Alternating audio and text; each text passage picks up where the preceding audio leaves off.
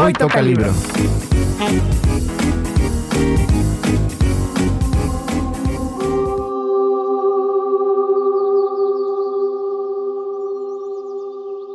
Hola, ¿qué tal? Bienvenidos a una emisión más de su programa de literatura favorito, Hoy Toca Libro.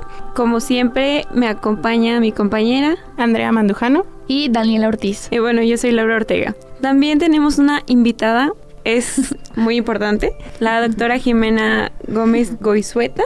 La doctora Jimena es licenciada en Letras Hispánicas por la Universidad Autónoma Metropolitana es maestra en literatura por el posgrado en humanidades también por la Universidad Autónoma Metropolitana y doctora en letras españolas por la UNAM. Actualmente es docente de tiempo completo en la licenciatura de letras hispánicas y sus materias de especialidad son la literatura de la Edad Media, de los siglos de oro, el teatro y las artes escénicas. Y pues estamos muy felices de tenerla aquí como invitada maestra. Y pues bueno, la obra de la que vamos a hablar este, en este programa es una obra de William Shakespeare, que es La Tempestad. Ya ahorita vamos a contarles un poquito más sobre el tema que vamos a abarcar con la doctora, pero antes vamos a hablarles un poquito del autor, que, bueno, mi compañera Andrea, Andy, nos va a hablar de él. Bueno, pues William Shakespeare, dudo que haya alguien que no, lo, conozca. o que no lo haya escuchado mencionar alguna vez, pero pues por cualquier cosa fue un dramaturgo, poeta y también un actor inglés. Es bastante importante en la literatura inglesa y pues nada más como dato, nació en 1564 y falleció en 1616. Tiene obras pues muy conocidas por la cultura popular como Romeo y Julieta y otras pues que no son, bueno, sí son conocidas, pero que no todo el mundo conoce, como La Tempestad. Sí, de hecho, algo muy chistoso, curioso, es que creo que nació el mismo, o sea, nació un 23 de abril y también muere un 23 de abril. Es algo que yo no sabía, pero fue muy, muy curioso. Y pues bueno, como ya lo mencionó eh, Andy, La Tempestad es una obra, creo, creo, creo que es una obra de teatro que es la última que escribe. Me parece creo que es la última que escribe. No sé si nos podría resolver esa duda, doctora. Sí, es la última que escribe y de hecho se considera o la crítica la ha considerado como el testamento de Shakespeare en general y pues su testamento teatral, su, su legado, de tal modo que eh, uno de los personajes protagónicos, el, el mago próspero, también ha sido considerado como una especie de alter ego del mismo Shakespeare. Del mismo. Mm, está muy interesante. Sí. Bueno, ahora vamos a pasar como al resumen de la muy cortito de la obra. Y pues bueno, esta obra nos cuenta la historia de Próspero, como ya bien lo dijo la doctora, que es un duque de Milán, pero este duque, por cuestiones que si quieren saber, lean la obra, lo destierran a una isla junto con su hija eh, Miranda y pues ya viven ahí más o menos como 12 años. Después, por cuestiones del destino, se le presenta como la oportunidad de, no podríamos decir, no me gustaría llamarlo vengar, vengarse, pero tal vez ajustar cuentas con quien lo desterró. Entonces, después de esto, de 12 años, llega a la isla la persona que lo desterró junto con otros personajes, que es el, rey Alonso eh, y otros de sus vasallos, podría decirse así. Y pues bueno, este, suceden muchas cosas en la isla y al final tenemos un final feliz, podría decirse así. Eh, ahorita vamos a hablarles un poquito más sobre los personajes y sobre el desarrollo de la obra, que es, creo que me parece son cinco actos y está escrito en prosa y tiene algo ahí como de verso porque le agrega algunas algunos diálogos de personajes son como tipo pues sí este muy poéticos. Entonces con qué tema quieren empezar con qué pregunta después del breve resumen creo que eh, me quedé pensando en que es una obra al momento que yo la estaba leyendo no estoy muy familiarizada con el teatro entonces cuando estaba leyendo se me hacía pesadita, fue como, Ay.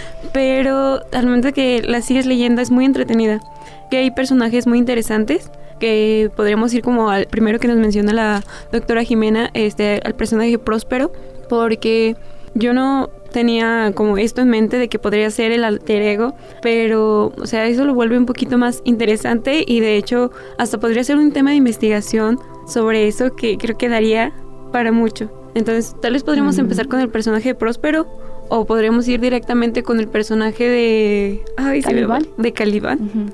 Pues igual yo creo que la doctora nos podría hablar sobre los dos, por favor, de una Bueno, pues eh, de alguna manera Calibán y Próspero son personajes opuestos en el contexto ficcional de la obra, pero bueno, eh, hablando de la inquietud de Laura sobre la posibilidad de la identificación entre Próspero y Shakespeare y la manera en la que la obra termina, a través de una reconciliación, significa, podríamos decir que hay un significado metafórico sobre la propia reconciliación del hombre Shakespeare con el mundo para despedirse del mismo a partir de pues conflictos que no conocemos o que ahora mismo no tenemos presentes. Pero en ese sentido podríamos hacer efectivamente una lectura de, de carácter autobiográfico en relación con pues esto que es propio de la naturaleza de los seres humanos, que ya nos tocará al final de nuestras vidas, pues más nos vale reconciliarnos con todos nuestros conflictos y nuestros eh, apremios para morir en paz. Solo que aquí, bueno, el término de la vida de Próspero o la propia reconciliación de Próspero con su circunstancia tiene un elemento adicional que no está en la vida de Shakespeare y que es la situación del destierro, de la llegada eh, a la isla de Calibán y su madre, una reina hechicera, y que ahí pues ya nos podríamos desprender de los elementos autobiográficos para poder hablar entonces de la oposición que podríamos visibilizar entre Próspero y Calibán. Sí, es, es muy, muy, muy interesante porque uno cuando lo está leyendo pues sí se mete mucho en la historia y no, no lo ve uno así porque yo también, al igual que Laura, tuve que leer como otras cosas aparte para entender algunas cosas. Entonces es, es, muy interesante. Otra cosa que, bueno, me, me, surgió una duda es si podemos llamar a esta obra o la podemos como encajonar en el género tragicomedia o solamente en la comedia. Sí, bueno, ustedes mismas han comentado que leyeron un poco para este tema y que encontraron como las dos posibilidades. Eh, yo diría que no se trata propiamente de una tragicomedia, porque lo que prevalece es eh, lo que plantea, por ejemplo, Aristóteles en la poética. Eh, la peripecia en el caso de la comedia se da, es decir, la peripecia como el cambio de fortuna en la vida de los personajes protagónicos se da cuando el personaje pasa de una situación adversa a una situación alegre, positiva y es el caso de Próspero. Próspero y su hija Miranda tienen esta situación del destierro, el cruce del, Atlántico a tierras inhóspitas, el naufragio, el deseo de la violencia, hacia un tránsito que al final le permite a Próspero que eso que al inicio fue una desventura se convierta en una fortuna. Por lo tanto, podríamos decir que estamos ante una comedia que podría tener puesto que no estamos en, una comedia clásica de la época de Aristóteles, podría tener tintes, pequeños tintes que convocaran en un momento dado a la tragedia, como el destierro, el naufragio, el asesinato de la madre de, de Calibán por parte de Próspero, el conflicto del propio Próspero sobre qué hacer eh, a propósito de su necesidad de venganza, en fin, pero básicamente si somos fieles, digamos, a, la idea de la peripecia, estamos ante una comedia. Sí, inclusive creo que si lo vemos bien cumple como las tres unidades de acción. Como usted lo dijo, no es totalmente una comedia, pero sí tiene algunas cosas, algunos rasgos que podemos asumir o relacionar con lo que ya nos decía de la poética de Aristóteles. En este caso, pues cumple con eh, las tres unidades de acción, que es algo también creo que según Aristóteles nos decía para que tenían que tener una obra o una comedia para funcionar bien y para que fuera como exitosa. Y es algo que sí, bueno, al menos sí lo cumple eh, la tempestad. Y bueno, antes de continuar, tenemos que irnos a una breve pausa musical, pero en un momento regresamos. Al ritmo de la pluma.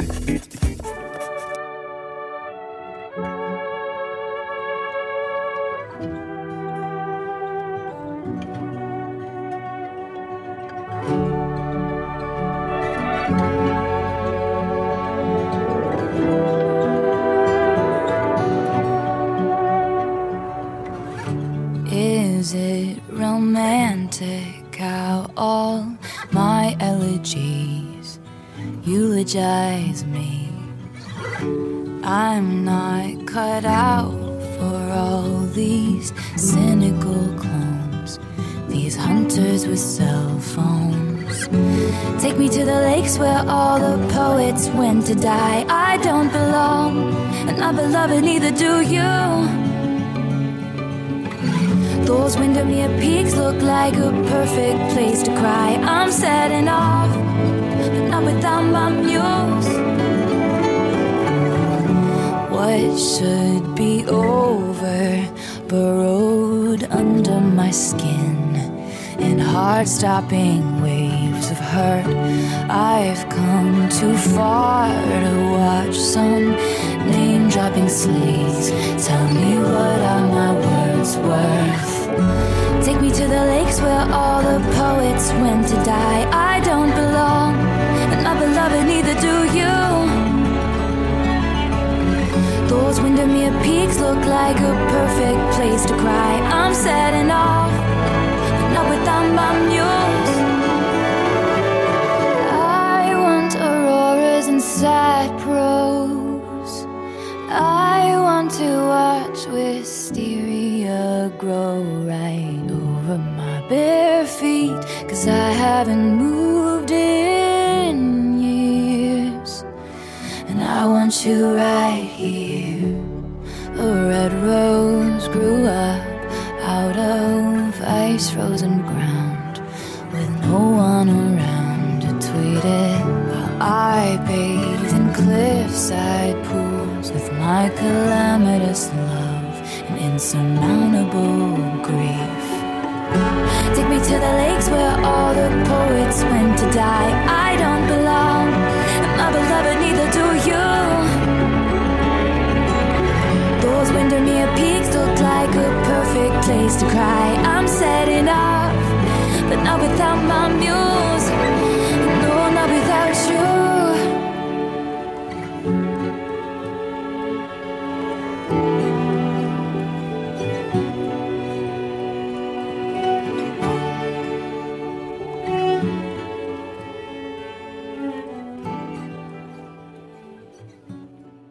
Hoy toca libro. Y estamos de regreso después de nuestra pausa musical. Esperamos que la hayan disfrutado. Antes de esta pausa estuvimos escuchando a la doctora Jimena hablar sobre dos personajes de la obra que les estamos recomendando y tratando esta semana, que es La Tempestad de Shakespeare. Nos refería a Próspero, nos faltó un poquito hablar de Calibán y pues ahora que volvimos, pues podemos continuar. Sí, vamos a retomarlos porque eh, en la obra pues hay un elemento muy importante que esperemos que ahorita la doctora nos, nos cuente más sobre la magia de Próspero, porque como usted nos comentó, Próspero es un hechicero. Pues esperamos que nos cuente un poquito más sobre sus poderes. Hechicero de, hechicero de magia blanca. Ajá, ojo ahí, ojo ahí. Sí, y pues bueno, con, el con esta mm, oposición a Calibán y a su madre, eh, una hechicera de magia pues oscura. Sí, claro que sí. Bueno, pues sí, Próspero resulta que es un, es un mago. Y es un mago que, pues que no viene de cualquier lado, ¿verdad? Viene de Inglaterra. Como tal, es un mago de magia blanca, que probablemente nació con este don, pero que eh, lo siguió alimentando a través de más adquisición de conocimiento. Y es muy probable que esa adquisición de conocimiento haya venido de los libros porque pues como ustedes saben en aquella época quienes tenían acceso al conocimiento o a lo que se consideraba como conocimiento eran los hombres, ¿verdad? Y el conocimiento de la magia era benéfico en tanto viniera de la magia blanca, que es la, la, magia que se utilizaba para hacer el bien, y en tanto que estuviera sustentado en autoridades, en la famosa eh, autoritas, ¿verdad? Eh, a través de su estudio en los libros. Bueno, pues con esta magia y su condición de mago, Próspero llega a una isla, pensamos, se piensa que es una isla del Caribe, porque cruza el océano Atlántico, y resulta que se encuentra con una isla en la que gobierna una mujer, que es una bruja, que es una hechicera y que es la madre de Calibán. En este sentido hay una oposición directa entre la bruja y Próspero, entre Calibán y, Próspero. ¿Por qué? Bueno, pues porque se trata de una mujer. Y la magia en las mujeres era considerada en la antigüedad como un conocimiento marginal y un conocimiento de dudosa procedencia, porque es un conocimiento que no sale de los libros, sino que es un conocimiento que se transmite de madres a hijas, de abuelas a nietas, de generación en generación y que es producto de la experiencia, de la experiencia de vida. Pero ¿de qué experiencia de vida? ¿De dónde vienen las mujeres en el contexto judío-cristiano occidental, pues las mujeres en el contexto judío-cristiano occidental vienen de, Eva, son hijas de Eva. ¿Y quién es Eva? Pues aquella que se, que se dejó tentar por la serpiente y que ocasionó la expulsión del paraíso. Se dice que la serpiente, cuando le habla a Eva al oído, eh, la dota de conocimiento. Igual que, por ejemplo, que Prometeo, cuando roba el fuego a los, a los dioses y se los da a los hombres, en un sentido metafórico y desde una connotación ya no negativa de la mujer, se dice que la serpiente dota a Eva de conocimiento y entonces aquí ocurre absolutamente todo. Entonces, ese conocimiento que la mujer adquiere de forma innata le viene de su procedencia. ¿Y cuál es su procedencia? La de la imperfección. ¿Por qué? Porque para empezar nace de la costilla de Adán. Por lo tanto, no es un ser completo como Adán. Y en segundo lugar, dada esa incompletitud, flaquea y por lo tanto se deja convencer por la serpiente eh, a través de ese soplo que le llega al oído y que le da otra perspectiva distinta de la que de la de los designios de Dios en el paraíso. Pues de esas fuerzas naturales dadas por la serpiente en el paraíso es que le viene a las mujeres la fuerza de la naturaleza, valga la redundancia, y a partir de esos conocimientos innatos que son negativos, por su procedencia en este contexto judio-cristiano, pero que también tiene antecedentes en la, en la cultura grecolatina. En la cultura grecolatina las hechiceras también eran consideradas como peligrosas. Medea, pues ustedes saben que es una bruja peligrosísima, ¿verdad? Y, causa una, una serie de desastres por vengarse de, del traicionero, del traidor de, de Jasón, ¿no? Entonces, en este sentido, es que la madre de Calibán, que tiraniza, entre comillas, tiene tiranizada a la isla y entre otros elementos de la isla, tiene cautivo a un espíritu, a un ser que es un espíritu del aire, que es eh, benéfico, que se llama Ariel, es una enemiga eh, abierta y directa de Próspero. Entonces lo que hace Próspero con su magia negra, poderosísima, autorizada es llegar, asesinarla y enseguida esclavizar a Calibán. Calibán es hijo de la bruja, Calibán es hijo de esa barbarie eh, de las fuerzas de la naturaleza al que Próspero tiene que someter, pero que sin embargo educa, le da educación y le enseña, por ejemplo, a hablar su lengua.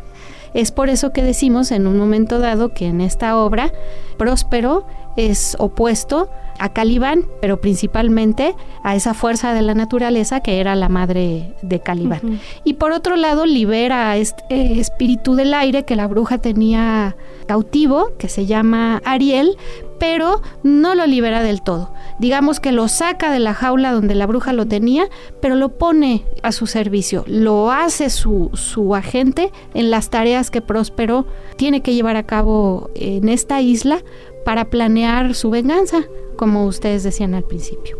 Y bueno, para seguir con el tema, que creo que es para englobar ya todo lo que nos ha comentado y compartido, ahora sí podemos hablar sobre el tema principal que usted nos quería presentar, sobre la tempestad de Shakespeare y la identidad latinoamericana, que es algo que está relacionado con lo que usted nos acaba de comentar. Entonces, para englobar todo, pues ahora sí, doctora, por favor, háblenos sobre esta relación entre la identidad latinoamericana con la tempestad. Sí, claro que sí.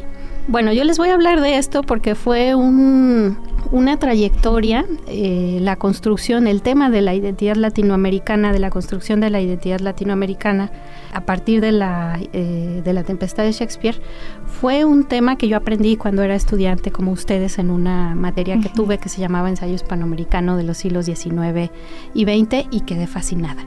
Y es un tema que no he olvidado que siempre tengo en mi memoria y me gusta tanto que pues ya estoy regresando a él. Y por eso se los propuse para que habláramos aquí de él. Bueno, ¿cómo podemos relacionar la tempestad? con la identidad latinoamericana. Pues con lo que hemos hablado ya tenemos algunas coordenadas. Tenemos un mago que viene de Inglaterra, que hace magia blanca, llega a una supuesta isla eh, del Caribe, donde derroca a una nativa, si son los caribes, eh, serán los taínos, eh, probablemente.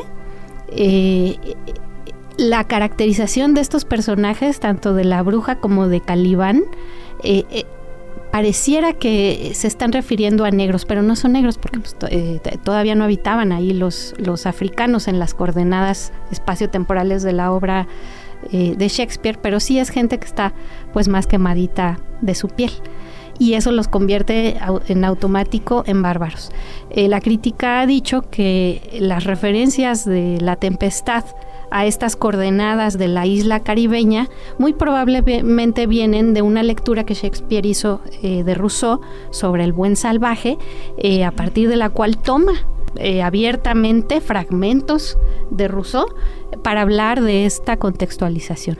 Bueno, a partir del tema de Calibán como el cautivo de Próspero, un europeo, que a final de cuentas viene a conquistar esta tierra es que una vez que las colonias hispanoamericanas o los, los, los, los virreinatos en América quieren sus independencias, comienzan a preguntarse sobre pues qué son, ya que nos hemos quitado a España de encima, no del todo, seguimos siendo acechados por otras eh, potencias como Francia, como la propia Inglaterra, eh, lo que después se convertirá en Estados Unidos, pues que somos nosotros.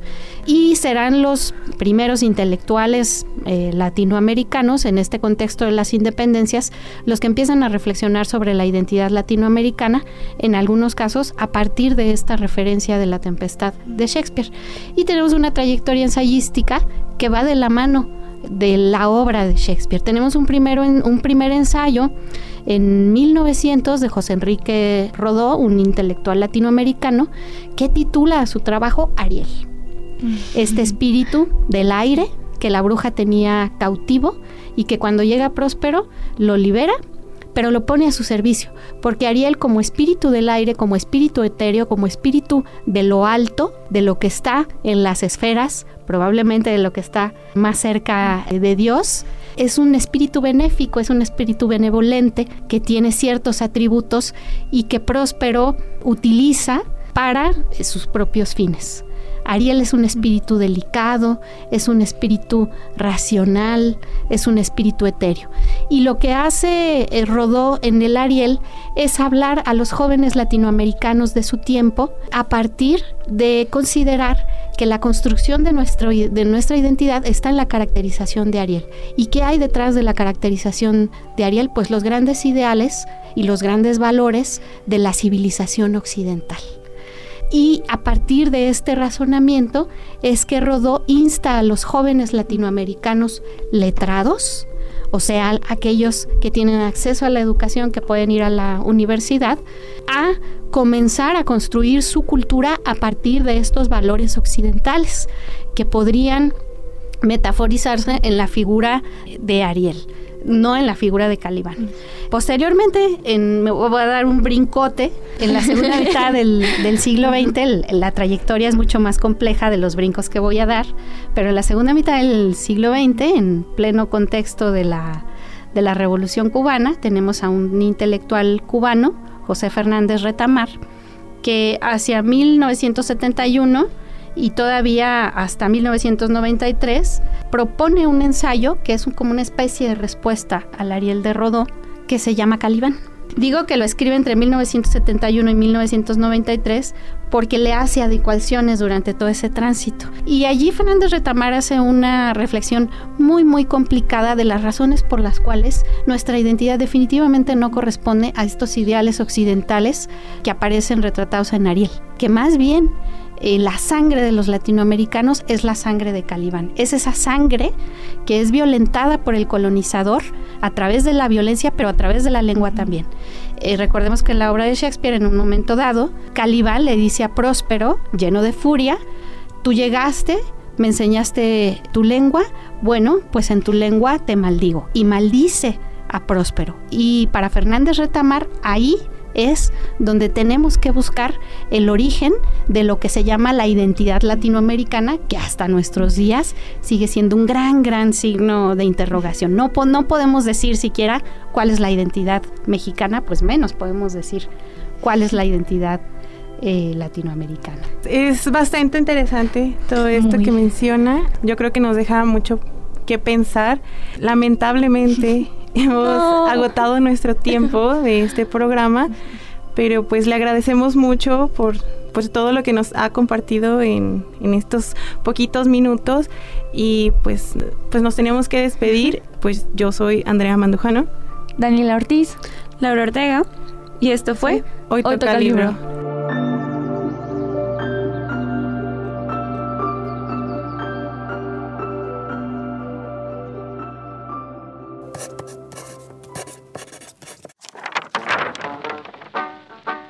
Esto fue Hoy Toca Libro.